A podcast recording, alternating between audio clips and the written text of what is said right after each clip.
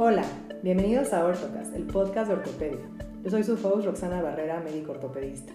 Si quieres saber qué tiene que ver la genética y la ortopedia, este episodio es para ti. Hablaremos desde los conceptos básicos que nos ayudarán en nuestra práctica diaria hasta los hallazgos clínicos que no podemos dejar pasar desapercibidos. Cuándo referir a un paciente con el genetista y mucho más. Mi invitada del episodio es la doctora Ana Cecilia Jara Ettinger, conocida mundialmente como doctora Ana Ceci. Ella es egresada de la Facultad de Medicina de la Universidad Autónoma de Guadalajara Realizó la especialidad de genética médica en el Hospital de Pediatría del Centro Médico Nacional Siglo XXI. Realizó la alta especialidad de genética perinatal en el Instituto Nacional de Perinatología. Además de todo esto, es creadora de contenido al público en general enfocado a la salud. Es fundadora del movimiento Soy Doctora No Señorita, donde da visibilidad a las mujeres en medicina. Es conductora, emprendedora y cuenta con su práctica privada en el Hospital Infantil Privado en la Ciudad de México. Escuchamos la entrevista.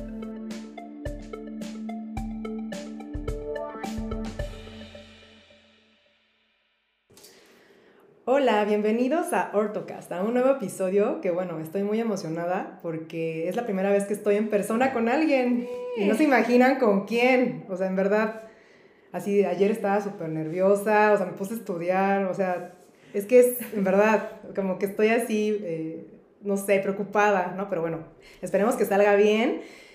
Muchos de ustedes seguramente ya la conocen, seguramente, y y yo estoy muy feliz de que esté aquí conmigo. Yo dije, tengo que aprovechar que ahora ya podemos vernos en persona y estoy muy feliz, me encanta su contenido, me identifico en un buen de cosas con ella. Eh, ¿Qué te puedo decir? O sea, muchas cosas que haces, que dices, me gustan, me gusta cómo le enseñas a la gente, me gusta el tipo de educación que tratas de dar. O sea, no sé, hasta quiero llorar en serio, porque en verdad hay muchas cosas que me gustan de ti y no, yo no me la creía, la verdad, cuando me contaste la primera vez dije, ¿Es en serio? O sea, a mí, ya sabes. Y pues, bienvenida a la doctora Ana Ceci. Muchísimas gracias. Yo también estoy muy feliz de estar aquí. Gracias por la invitación, gracias por las porras que me chiveo. Sí. es muy diferente estar atrás de una pantalla y ya conocerlos pues está padrísimo. Y yo también, pues ya sabes que soy todo de apoyarnos entre mujeres. Eh, desde que también empecé a ver esta red de ortopedistas con diferentes doctoras, ubiqué tú, o sea, te ubiqué y ubiqué el podcast y todo, así que estoy muy feliz también de estar aquí y de poder hablar un poquito de genética. Sí. De ortopedia, porque sí hay varias cosas que ahí se, que se traslapan. Claro. Y bueno, ya les estaremos platicando. Y pues bueno, ya la primera parte del episodio es eh, conocer a nuestro invitado. Okay. Que ya muchos ya la conocen, ¿no? Ah. Yo también conozco muchas cosas, pero yo quiero saber más. Entonces quiero que nos platiques primero, esto es algo diferente, ¿no? Para todos, es ¿por qué genética? O sea, ¿en qué momento? ¿Qué pasó? ¿Qué pasó?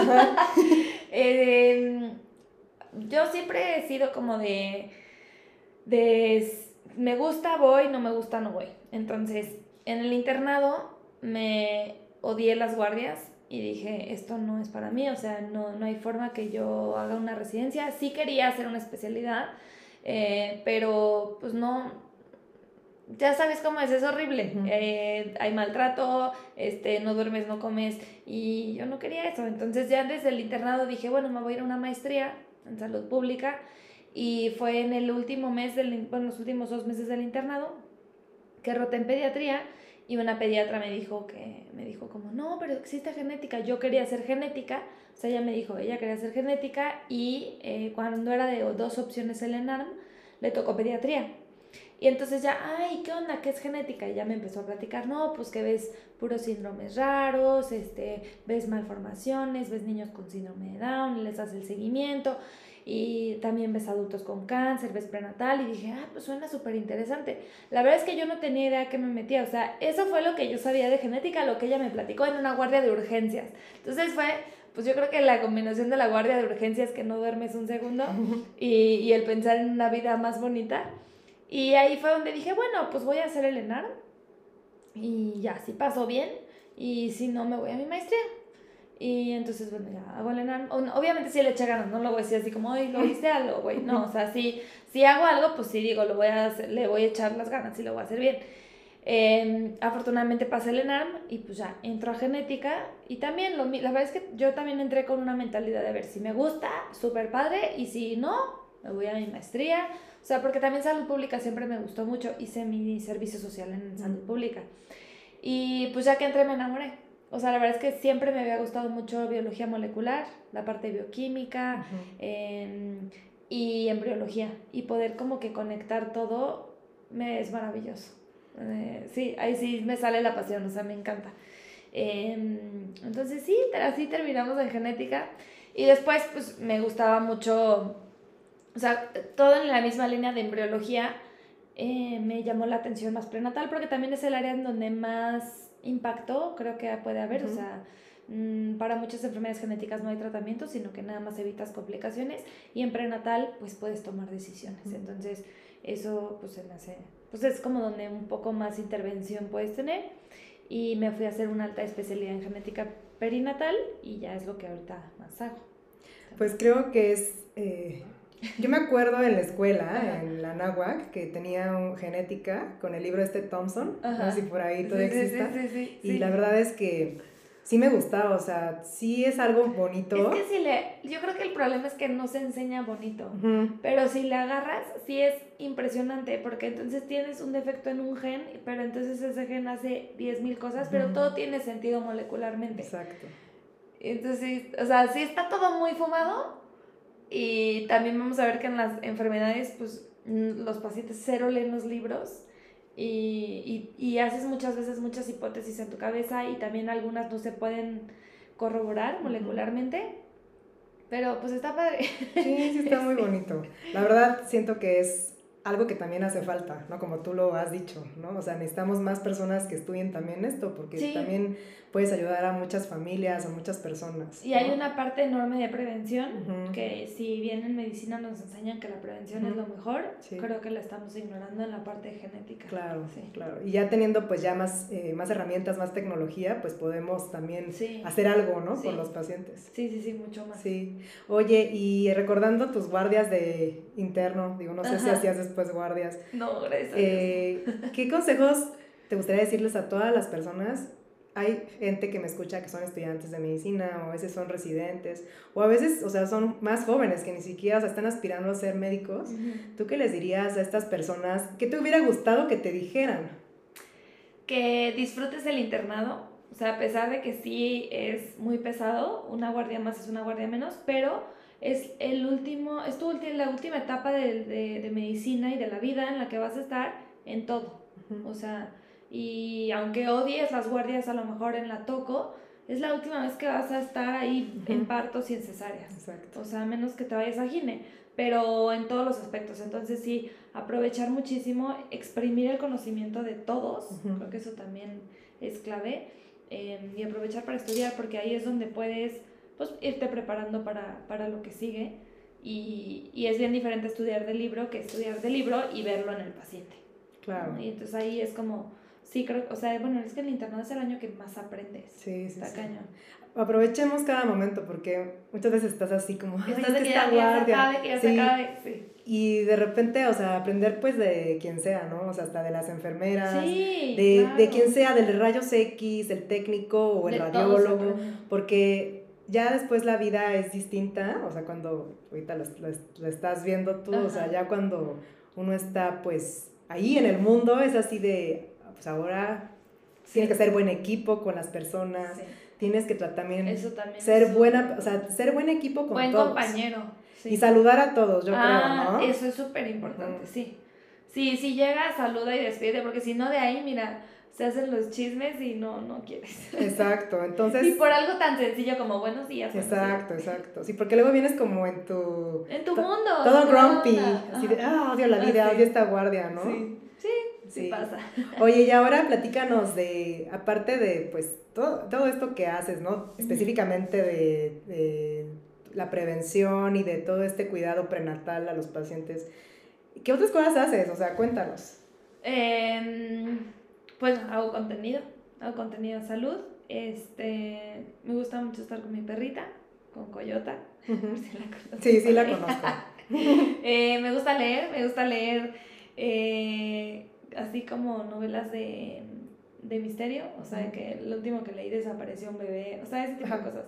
O de que matan a alguien y no sabes quién fue el asesino. Ah, Eh, me gusta ese misterio. ¿Y qué más? Música, viajar. Música de viajar, pues sí, claro. Oye, ¿y cuándo, cuál fue el último viaje que hiciste? Platícanos. El último viaje. Es que antes sí me la pasaba el tingo al tango y desde que empezó el año he estado muy tranquila. Bueno, pues ya todavía falta todo el año para pasear. Ah, no, pues me fui a Guadalajara hace dos fines. Fui a Guadalajara de fin de semana con una amiga. Estudié en Guadalajara, entonces Guadalajara es como mi happy place. Me sí, Guadalajara ir. está muy padre, ¿no? Me encanta comer, me encanta la fiesta, todo allá. Sí. Oigan, pues entonces ahora sí, vamos Ajá. a lo, A lo bueno. a lo bueno. ¿no? Yo creo que muchos conceptos que vamos a hablar, quizás algunos no se acuerden o apenas los están aprendiendo. Y como tú dices, es bonito que alguien que, que tiene este entusiasmo te lo explique como para que te guste, ¿no? Y yo creo que es importante, ¿no? Yo sé que muchos de aquí, pues, son de ortopedia en general, pero también he tenido eh, escuchas de otras especialidades y es lo que quiero también.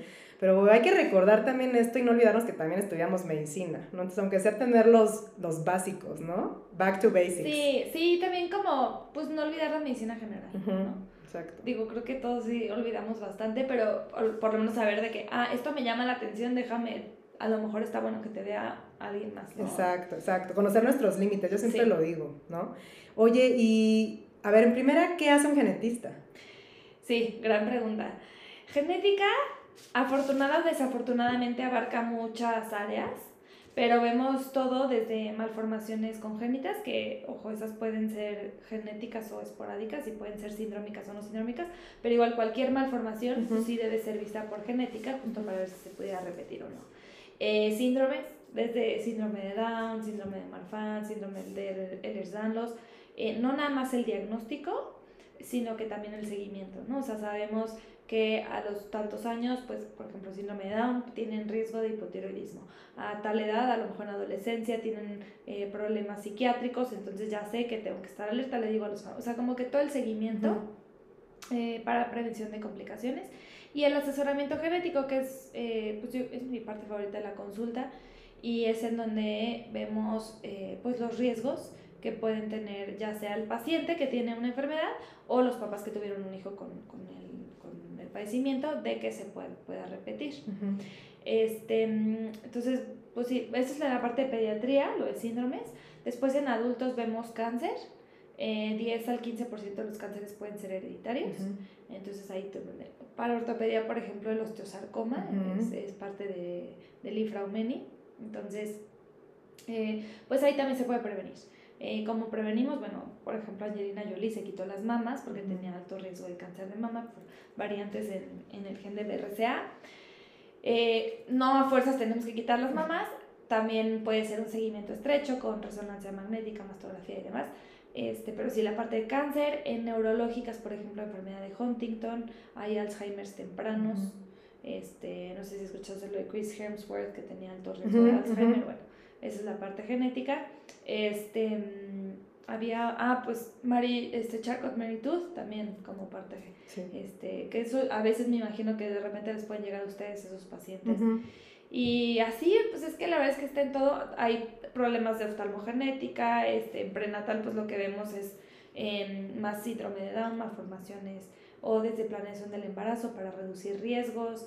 eh, pero sí está como en todos lados, ¿eh? ¿Ya ven? sí. Ven la importancia, entonces yo creo que está súper interesante que estemos aquí con la doctora Nacesi para aprender todo Sí. esto y recordar, porque en verdad nos- sí hace falta. Sí, ¿no? aunque son, es que todo es poco frecuente, pero si lo juntas todo, pues ya no es tan poco frecuente. Exacto, exacto. Sí, sí, sí. Oye, y de las enfermedades, o sea, ¿nos Ajá. puedes hablar de, eh, estabas mencionando, ¿no? Que si son cromosómicas, genéticas, todo esto, sí. vamos a recordar. Sí, eh, a grandes rasgos, las enfermedades genéticas, mm, sí, genéticas, se pueden dividir en tres. Entonces tenemos las cromosómicas. Bueno, primero recordemos lo que es un gen. Eh. Un gen es una secuencia de nucleótidos que me codifica para un producto funcional. Antes se codificaba para una proteína, ahorita ya es cualquier producto funcional. ¿Por qué? Porque tenemos también genes de RNA que lo que hacen es alterarme la transcripción, o sea, hacer que algún gen se exprese más o menos. Entonces, de genes, pues son muchos. Eh, y tenemos enfermedades causadas por un solo gen, que son las monogénicas. Esas son, por ejemplo, fibrosis quística, atrofia muscular espinal, en donde un solo gen, con que tenga yo una mutación o variante patogénica ahí, me da la enfermedad. Y son las que conocemos como mendelianas, que tienen modelo de herencia autosómico dominante, recesivo o ligado al X. Más o menos. Sí, sí, sí, sí me acuerdo. Y luego, si yo junto todos mis genes, todo mi material genético, está organizado en estas cosas que se llaman cromosomas. Mis cromosomas es como si fueran mis libreros de información. Entonces, si yo entro a mi biblioteca, yo tengo 46 libreros, de los cuales vienen en pares. Tengo 23 pares, entonces tengo dos libreros del 1, dos del 2, dos del 3, dos del y así.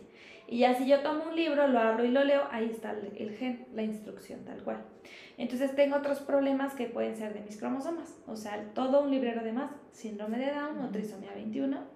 Y ahí mismo los cromosómicos también tengo eh, algo que se llaman desórdenes genómicos, en donde, por ejemplo, me falta un estante de libros.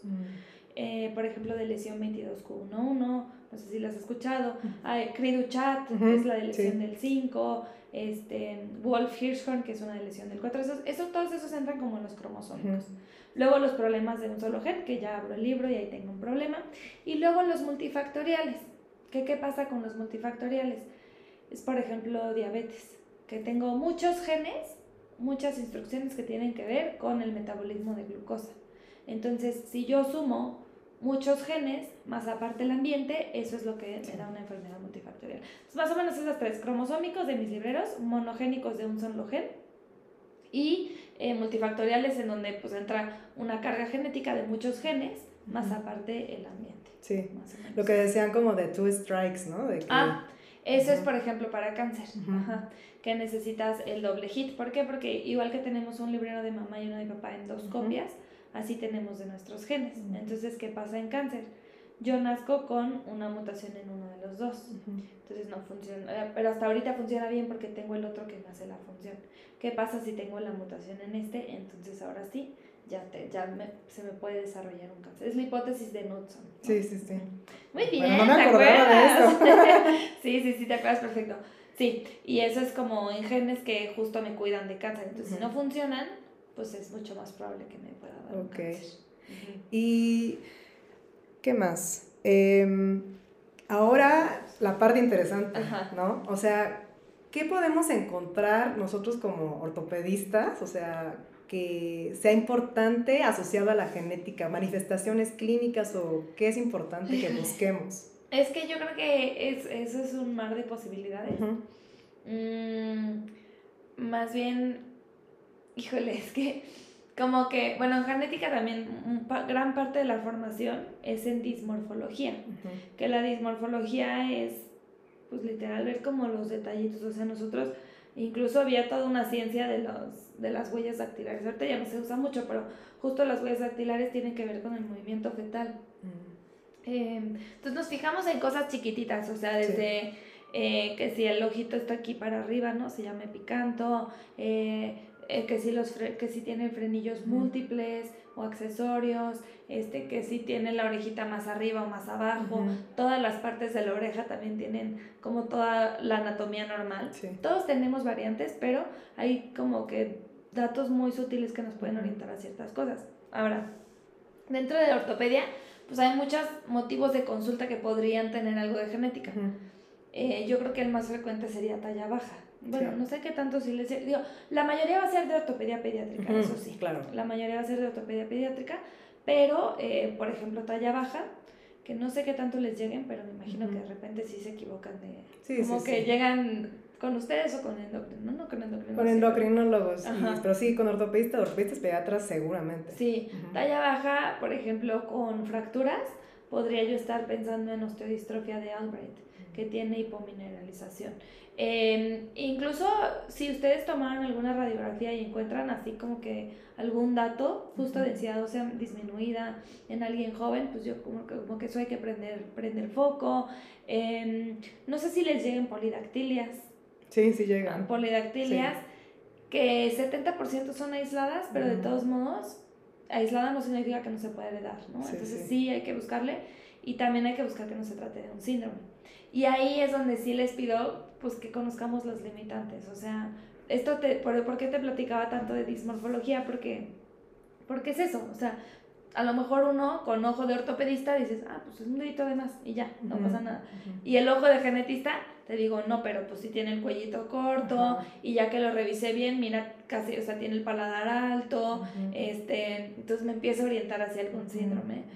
Ya pregunto a la familia, ah, sí, que un no sé qué tío tenían los deditos pegados, entonces ya estoy pensando en otra cosa. Claro. Eh, por eso sí, es mucho mejor que cualquier malformación sí sea evaluada por el genetista para descartar que sea sindrómica. Porque si no, a lo mejor es un bebé que solo nace con polidactilia. Y al rato empiezan a salir otras manifestaciones y entonces resulta que, pues, que era un síndrome. Y, y, ya lo que estoy viendo pues, son complicaciones que a lo mejor pude yo ya, ya estaba yo alerta, ¿no? De que podía, yo tenía que buscar X o Y cosas. Ok. Ese, déjame pensar qué más, déjame pensar qué más. Bueno, la talla baja, eh, ah, este, hiperlaxitud, o sea, si tienes pacientes que tengan, que se dislocan mucho, este, ahí también, ¿no? Para les dan muchas fracturas, ya sabes, osteogénesis imperfecta, aunque también hay muchas más. Sí. Eh, es eso, creo que en medicina nos quedamos con, con lo más frecuente y también queremos que los pacientes sean del libro. Y entonces dices, no, pues sí, lleva muchos factores, pero pues no le veo la esclera azul, entonces no, no, estás bien. Sí, sí, sí. No, mándenlo al genetista para estudiarlo y ver qué es, porque hay N mil enfermedades. Y uno como genetista también estamos leyendo todo el tiempo, porque no crees que yo me sé todas las enfermedades en genética. o sea, son muchísimas. Son muchísimas, no se acaban, se siguen descubriendo, pero pues vas estudiando al paciente ya, ¿no? También eh, hipofosfatasias, síndrome de Marfan, que les llegan a lo mejor con pie plano. Pie plano también pues puede estar en muchas cosas, eh, pectus excavatum, pectus carinatum, este, ¿qué más? Pues muchas hay muchas manifestaciones que si bien lo más frecuente es que estén aisladas, eh, no está de más como que traer ahí atrás de no vaya a ser algo más. Si le ven la carita chistosa, no duden, uh al genetista. Este, sí. Como dices de esto de la morfología, ¿no? De los pacientes, o sea, si hay que ser clínicos, como siempre les he dicho, ¿no? Entonces a veces también eh, lo que decíamos, la simetría, ¿no? Ah, también, sí. sí. Claro, si te llega un paciente para plantillas porque tiene una pierna más grande que la otra, también hay que pensar en eh, trastornos de impronta, por ejemplo, Beckwith Wiedemann, eh, Silver Rosser, que también sabes que es bien importante que no todo en genética tiene discapacidad intelectual. Entonces, no necesitas que tu paciente tenga discapacidad intelectual para pensar que puede ser algo de genética. Exacto. O sea, sí. De hecho, acondroplasia, ¿no? O sea, ¿cuántos ejemplos de, gente pues famosa que ha hecho pues muchas cosas? Sí. Y claro, o sea, su morfología es distinta y muy, eh, muy pues muy notoria, muy característica, pero realmente son personas pues funcionales, o sea, no tienen ningún problema, ¿no? No, exacto. Y también, eh, por ejemplo, acondroplasia, pues tú dices, ah, pues sí, ¿no? Tiene este riesgo de, de, tener un hijo con acondroplasia, el 50%, ya para qué lo mando al genetista. No, sí lo tengo que mandar porque también tengo que ver los riesgos del embarazo, o sea, específico de mujer. Claro que es la parte también de perinatal. No nada más vemos el, el, feto, sino que, por ejemplo, en, en Marfan también hay que ver la dilatación de la aorta, eh, que no sea demasiado para poder soportar un embarazo, porque si no se nos pueden, pueden tener disección de aorta y pues se nos van. Este, y muchas otras enfermedades. Okay. Y una que también bien importante que quería venir a platicarles, porque, porque hemos visto varios, bueno, he visto como cinco pacientes con, se llama fibrosis Fibrodisplasia ossificans progresiva, FOP, si pueden búsquenlo por ahí, eh, que empiezan a tener como tumoraciones de tejido óseo. ¿Y qué pasa? Que eh, les salen más en donde haya fricción. y bueno, generalmente llegan al ortopedista y lo primero que piensan a lo mejor es en un sarcoma, ¿no? Entonces biopsian y al momento de biopsiar eh, lo que pasa es que se cree, o sea, se forma más. ¿Por qué? Porque, por esto, porque sale al estímulo. Son pacientes que tienen que estar como con mil cojines, porque si no acá también se llenan y se llenan de acá y así. Les digo, búsquenlo. A lo mejor yo creo que sí es normal biopsiar una primera vez, porque pues es el protocolo. Pero si ves que después de la biopsia estamos formando más, o sea, por favor, paremos, ¿no? Digo, idealmente no ni biopsiar una vez, pero sí entiendo que es complicado llegar a un diagnóstico así de me llegó y ya, ¿no? Sí, exacto. Pero ahí también entra la dismorfología y estos pacientes tienen un dato que está regalado y que te va a ahorrar la biopsia, que en el dedo eh, gordo del pie eh, solamente tienen una, ¿cómo se llama? Alux, ¿no? Ajá, pero solo tienen un... Le falta una falange. Le falta una falange. Ajá. Entonces están, y están en Alux. Entonces ya con eso, ya, no lo biopsian. O Sí. sea, seguro es un FOP. Ok. Y manden al. De hecho, bueno, eh, estaba leyendo, ¿no? Que es una osificación heterotópica que nosotros Ajá. como ortopedistas a veces puede ser por otras causas la osificación heterotópica, por alguna cirugía, alguna fractura, o sea, tipo por algún procedimiento Ajá. quirúrgico de otra cosa. Entonces, nosotros así como que siempre estamos, ah, la osificación heterotópica, que también es rara, pero digo, Sí. también hay que notarla, ¿no? Sí. Porque la- puedes asociarla en primera vez con, ah, es que se fracturó y ya, Sí. ¿no? Entonces como que ahorita Pero puedo... chécale los pies. Exacto, exacto. Les checas los pies así. En genética de ley es, ah, o sea, revisamos al niño, pero los papás, carita, manos y pies. Sí. Y Oh. tengo una buena anécdota porque, pues ya sabes, ¿no? Como residente ando se friega. Y yo ya, además, yo ya era R3, ya me creía mucho. Este, y me toca ir a ver una interconsulta. Y no me acuerdo ni qué tenía el, el bebé, pero el caso es que ya no reviso, o sea, sí revisé al bebé, no sé qué, reviso a la mamá, carita, manos, y dije, ay, qué flojera, ¿no? Los pies no tengo prisa, vamos. y ya bajo con el doctor. Pero además sí le pregunté a la paciente de que antecedentes de alguna malformación, deditos de mano, no sé qué. No, nada. Ah, bueno. Bajo, ya le presento a la paciente al doctor. Ah, órale, súper. Bueno, pues voy a, voy rápido a hablar con la mamá. Va, no sé qué, no sé qué, yo ya haciendo la nota muy pompi. Baja el doctor y, oye, ¿y, ¿y qué onda? La- de- ¿cómo, cómo viste las manos y los pies? Y yo, ah, no, pues to- todo bien, todo bien. Ah, sí, los pies, todo bien. Y yo. "Mm, bueno, no, no revisé los pies. Y me dice, tenía una polidactilia. Y yo, no. Y entonces, bueno, ahí puedes integrar un diagnóstico. ¿Por qué? Porque en genética también pasa algo que se llama expresividad variable, en donde es, un mismo, es una misma condición, pero mamá, por ejemplo, en este caso, mamá tenía nomás lo del pie, una polidactilia, y la bebé tenía, creo que, paladar hendido. Y todo forma parte de un mismo espectro. Mm. Entonces, eh, pero bueno, esto eh, Sí, es bueno. pasa, pasa. Pasa. Este, pero sí, revisar los piecitos, que también en, en osteodistrofia de Albright, que pasa que el cuarto y quinto están cortitos en los Mm. pies. Entonces ahí también ya tienes el diagnóstico regalado. O sea, es precioso cuando encuentras esas cosas. Em, y bueno, Turner que tiene el cuarto también, acor- acortamiento del cuarto. Pero eso pues yo creo que no les llegaría mucho a ustedes. Ya es más como muy específico, ¿no? Como en Ujú. ciertos Ah, bueno, centros. Turner también llega con... A veces tienen sinostosis Ah, radiocubital. El cúbito, Ajá. sí, sí, sí. Sí me acuerdo. Sí, Ah, sí, sí, no, estoy viendo. Y defectos de reducción también, pues hay que mandarlos. Este, no sé si, sí, si ustedes ponen prótesis y eso, pues hay que ver qué fue. O este, ausencia o hipoplasia de radio, de cúbito, también tenemos Sí, que sí, estar sí. pensando en un chorro de cosas. Sí, sobre todo eh, en, pues, en centros hospitalarios grandes, por ejemplo, en, donde la- en donde yo hice la residencia, sí había un servicio de ortopedia pediátrica y sí llegaban eh, de repente todas esas, que, que nada más como que en verdad como que la veías como, ah, este, no sé, la polidactilia, Ajá. o sea, como muy aislada, ¿sabes? Sí. O sea, como que nada más era como, o sea, la, verdad, la verdad yo no las vi como ahorita, ¿sabes? Ajá. O sea, Sí. como que la vi de, ah, sí, este, sí, lo vamos a operar y le Y ya vamos a, Sí. ¿no? Y, y si era así, o sea, como que no me cuestionaba tanto estas cosas. Sí, justo de polidactilia también he tenido, me acuerdo de un paciente que ya llegó como de 13 años con obesidad y con retinosis pigmentaria, entonces era un Bardet Beetle Ujú. y no tenía polidactilia. Y ya, ¿no? Haciendo la historia clínica, no, no, no sé qué. Ah, sí es cierto, cuando nació tenía, pero una cosita, un dedito de más, una cosita de nada, se lo quitaron y ya. Y ahora sale, Ujú. ¿no? Que era Bardet Beetle. Y, o sea, desde ahí, pues ya debería de yo tener un control justo para evitar la obesidad, este, el control oftalmológico Exacto. frecuente, pero son cosas que pues se van. Claro, claro. Oye, ¿y osteogénesis imperfecta qué tan frecuente Súper frecuente.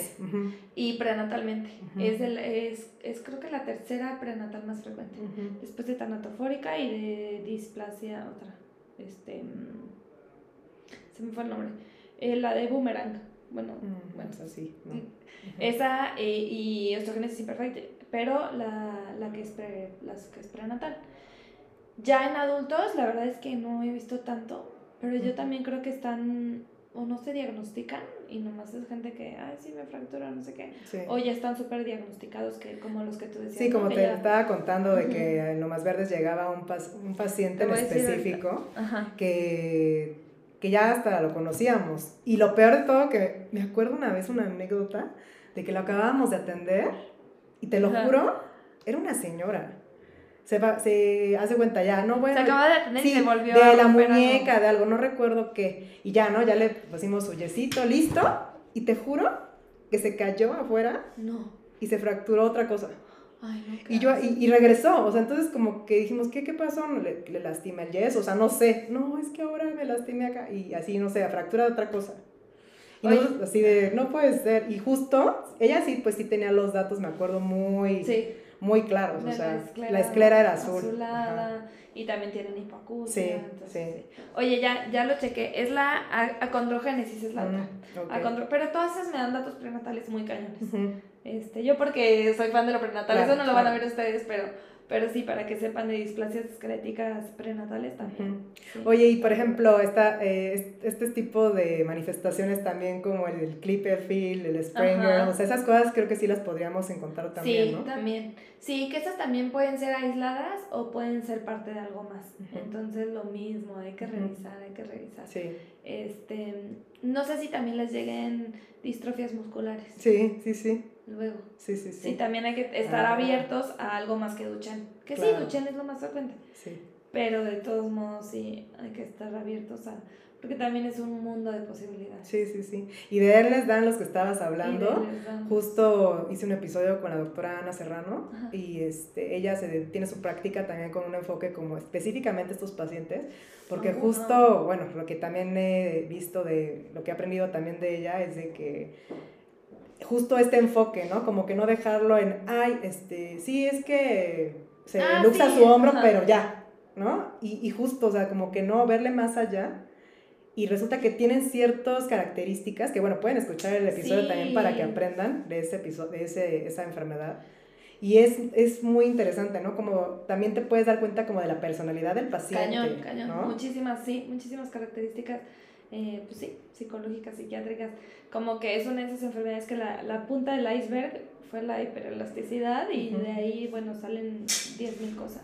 Oye, y en el principio hablabas de los tumores, ¿no? O sea, y eso a veces también nos puede llegar. Eh, hay, obviamente, hay ortopedia oncológica, que también, o sea, si lo que hablábamos ahorita de lo de las ah, pues el Ewing también Sí. que tiene la translocación 1122. Ajá, exacto. Entonces, Es digamos, son los clásicos que siempre nos Ajá. enseñan. O sea, sí, son, los de todos los sí. exámenes desde... Del ENAM, de hecho, Sí. también los preguntan, ¿no? Entonces, mucho de las, las ortopedistas, oncólogos que conozco, justo dicen también de que no cualquier persona, o sea, no cualquier ortopedista puede llegar y decir, ah, vamos a biopsiar esto, ¿no? Porque también implica otras cosas. Y aquí vemos que también puede tener alguna otra cosa, como una enfermedad genética, pero aparte eh, es malo, o sea, o sea, como biopsia de primera sí, sí, sí. instancia, así nada más por, ah, vamos a ver qué es, sino que preferirlo, como justo Mejor, ahorita. sí. Lo- sí, yo creo que en todo lo más importante es conocer las limitantes y no tener miedo. Creo que muchas veces gana el miedo de que te roben el paciente. Ajá, ¿no? ajá. O sea, creo que eso pasa mucho en la medicina privada, pero creo que tenemos que ver lo mejor para el paciente. Sí, exacto. Y, y, o sea, explicarle eso al paciente y, y seguramente regresará contigo porque eres su médico de cabecera quien, pues al final lo, refe- lo refirió Sí. y hizo lo que tenía que hacer. Exacto. Em, sí, creo que hay que ser un poco menos egoístas en ese aspecto, no ser todólogos. Ujú, eh, y, y, y yo creo que si se le explica bien al paciente, oye, a ver, esto este, ya no es mi área de expertise, te va a ir mucho mejor con tal persona, avísame cómo vas para Ujú. así seguir teniendo este papel a lo mejor de cabecera, Sí. eh, pero pues sí. Sí. a- O a veces, o sea, por ejemplo, en el caso de ortopedistas o oncólogos, pues Ajá. también, o sea, o sea, Lo hacen entre los dos. sí, entre ¿no? los dos, o sea, haciendo equipo, y no va a pasar nada, al contrario, pues mejor para el paciente, Sí, ¿no? sí. Y ahora, pues ya que aprendimos que también tenemos que a veces tener también referir pacientes cuando notemos también algo raro, sí. también hacerlo, porque sí, es lo mejor para el paciente siempre, ¿no? No importa nosotros o nuestras ganancias o lo que sea, pero que él tenga un diagnóstico, porque luego es gente que va por la vida, como lo dices, que no sabe qué tiene, Sí, que no sabe por qué está así, sí, que sí. no y se van saliendo explica. cositas. Ujú. Nomás les van saliendo más manifestaciones y no se les encuentra ni por dónde. Sí, como los de él les dan los justo de que también van por miles de doctores y como que No encuentran años bien. sin diagnóstico. porque es la eh, cebra, ¿no? Que decían, o sea, como que pasa ahí De enfermedades raras. estas enfermedades raras, ¿no? Y en medicina justo nos enseñan a esto, piensa en lo más frecuente. Caballo, Exacto. el caballo. Exacto. Pero está bien de repente tenerlo ahí prendido el Ujú, foco. Exacto. Oye, y yo creo que pues hemos hablado a grandes rasgos, yo creo que sí abarcamos bastante, obviamente no nos vamos a dar clase de cada uno de los síndromes, en general lo que podemos eh, ver y notar y recordar sobre todo. Eh, ¿Cómo qué conclusión te gustaría decir? ¿Cómo, ¿Cómo vamos cerrando este tema? Yo creo que lo acabamos de dar así justo en el... eh, en esto de, la- de saber los límites, eh, ante la duda mejor referir. Y, y también, creo que también los pacientes nos dan mucha, eh, mucha dirección en, en, pues si ya te están diciendo, oye, es que ya llevo mucho y no encuentro que tengo, Ujú. no, bueno, pues mira, ve para acá, ¿no? Sí. Este, y sí, pensar fuera de la, fuera de la caja. Sí, sí, sí. Sí, sobre todo esto, ¿no? De buscar una explicación a los pacientes y como me estabas contando fuera de la grabación, que, que, este, que, te, que, que te gusta, ¿no? Que te gustaría también ayudar a la gente, que justo educar, ¿no? Que es también lo que haces, pues porque hay gente que no tiene orientación en sus enfermedades. Y creo que eso que lo haces muy bien y espero que lo sigas haciendo. Y nosotros también aprender, ¿no? También hay que orientar a nuestros pacientes, hay que explicarles todo. Sé que a veces es difícil Sí. como cuando en un hospital donde hay muchos pacientes, pero luego en verdad no saben nada los pacientes de nada. Sí, no, no, ¿no? saben ni su diagnóstico y sí, a mí me pasa todo el tiempo porque justo en genética intentamos integrar muchas cosas y muchas especialidades y llegan y, o sea, ni, ni la receta tiene, no tiene nada y no, y no sabe el paciente ni qué le Claro. diagnosticaron. Sí, me diagnosticaron, pues algo de los huesos, ¿qué? Ajá, ¿No? ajá, Que sí, cierto. no, o Sí sea, y no pasa. tiene nada, ni idea de nada. Que ahí es, eh, no, no estoy diciendo que sea culpa del médico ni del paciente, creo que es pues, de los dos. Claro. O sea, hay, hay que como pacientes también tomar eh, las riendas de nuestra salud. Creo que ya también nos estamos despidiendo de la medicina paternalista y pues te toca anotar tus diagnósticos y todo, pero también como médicos pues tenemos que explicar y tenemos que- Claro, claro. Oye, y pues quiero que nos compartas como todos tus datos y también pues si queremos referir a un paciente, ¿dónde estás? Eh, ¿Cómo te contactamos? Platícanos. Este, bueno, estoy como doctora Nacesi en todas las redes, pero esa es como más o menos de, de medicina general y de contenido de estilo de vida. Pero eh, ya para genetista, doctora Nacesi genetista. Y estoy en el hospital infantil privado. Este, no me sé el teléfono, pero ahora se los paso. Y, pero si no, ahí por Instagram también me pueden mandar mensajito y, y ya. Toda la información igual la vamos a poner en los posts de Instagram. Sí, Es 55 25 23 6401. 55 25 23 6401. pues ya lo escucharon, ¿no? sí. Es muy importante esto Sí, sí, sí. y hacer equipo. Y más si tenemos así personas que son de esta forma tan accesibles, que, hacemos equipo. Entonces, ¿Sabes que también osteogénesis imperfecta para embarazadas ah, es un, es un show que se embaracen porque se fractura? Ajá. Entonces también. También importante, ¿no? Perdón, no lo quería dejar pasar. Sí, sí, sí, qué bueno, ¿no? Y pues bueno, ya saben dónde van a... Bueno, no es cierto, me equivoqué. Eh, vamos a hacer un bloque de preguntas Ok. que justo apenas la segunda persona con lo que lo hago. Y es para que sea un poco más divertido y distinto, Ajá, ¿no? Entonces, bueno, aquí van las preguntas, ¿ok? Ok. ¿Lista? Sí, Bueno, ¿desayuno dulce o salado? salado. Eh, ¿Qué personaje famoso admiras y por qué? Em, Puede ser actriz, personaje. Emma Watson. ¿Y por qué? Porque es una chingona. Sí, la verdad. Y sí. porque creo que ha logrado comunicar justo de lo que se trata el, el feminismo. Y sí, la admiro un buen. ¿Y persona no famosa que admires? Persona no famosa, eh, mi tía. Tengo una tía que es jueza en Estados Unidos. Wow, Y mm, pues sí, también la admiro porque es una, pues es una chingona. claro, claro. y tiene dos perritos. Sí, qué importante es, ¿no? Como tener esta representación de mujeres y, y pues sí, la verdad yo también admiro a muchas mujeres porque tenemos que hacer equipo y ayudarnos y apoyarnos, ¿no? Totalmente. Entonces, sí, y sobre todo ahorita en las nuevas generaciones, o sea, hay que ya mostrarnos. se nota mucho más, Ajá. ¿no? Sí. Porque obviamente ya se ven identificadas. Sí, y antes eso- era mucha competencia. Sí, sí, sí. No, sí, Sí. Otros, otros tiempos, la verdad. Ajá. Pero justo ahorita que eh, estoy este, en un hospital privado trabajando, ahorita veo que hay muchas internas. Bueno, en dos hospitales Ajá. trabajo y siempre no sé, o sea, hasta me siento rara porque me buscan mucho, ¿sabes? Como que o sea, quieren acompañarme a la visita. O sea, cosas que antes yo hacía sola, la verdad.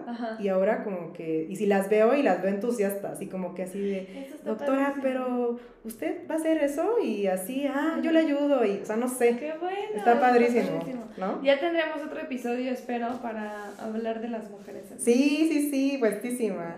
Y bueno, las últimas dos preguntas, ¿qué, ¿cuál es tu rom-com favorita? Rom-com, quien no sepa, pues es rom eh, comedia romántica. romántica. Este, la de... Mm, ah, la que, la que pierde la memoria cada día. como si fuera la primera vez. Como si fuera la primera vez. Está padre. Esa me encanta. De repetir y repetir, ¿no? Sí. Y como mejorar, ¿no? O... Sí. No sé, me, me, me parece, sí, me encanta. Está divertido. Oye, y la última, eh, bueno, este es un concepto así medio gringo, se llama pet peeve, luego les voy a ah, escribirlo, pero es básicamente, ¿qué te molesta que haga la gente?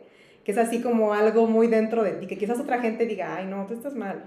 Eh, si me dices, si me dices de nada por algo que realmente no fue como un favor, o sea, como, por ejemplo, si, si llegas y me dices, ay, qué bonita te ves hoy, y yo te digo gracias, y me dices de nada, es como, ¿por qué me dice de nada si, o sea, es como si, ay, de nada te hice el favor de decirte que te veías bien, o sea, no sé, pero o sea, lo he platicado y la gente me dice que... No, sí está raro, sí está, sí está raro, o sea... No me gusta que me digan. No, pero está, sí está raro, o sea, que digan eso. Ah, ok. O sea, sí estoy de acuerdo, como que, o a veces respuestas como la de, ay, es que no sé, a mí luego también me salen del alma, cuando, por ejemplo, me da el coche el ballet parking del hospital así en la noche, ¿no? De que yo salí de ver un paciente y como que te dicen que descanse doctora o no sé, y tú, usted también, o sea, no ah, sé, sí, pero me sale. O cuando vas a viajar y de qué buen viaje, igualmente, y Pero es que sale muy espontáneo, ¿no? Y pues bueno, ya saben dónde escuchar el podcast, en Spotify, en Apple Podcast, en Google Podcast, en donde quiera que, que quieran buscar su podcast y pues vamos a estar aquí muy felices de que todos, eh, pues los nuevos radioescuchas, que seguramente son Anacesi fans, nos escuchen y que lo compartan. Y tengo eh, un Instagram que es el handle de Ortocastnet con TH.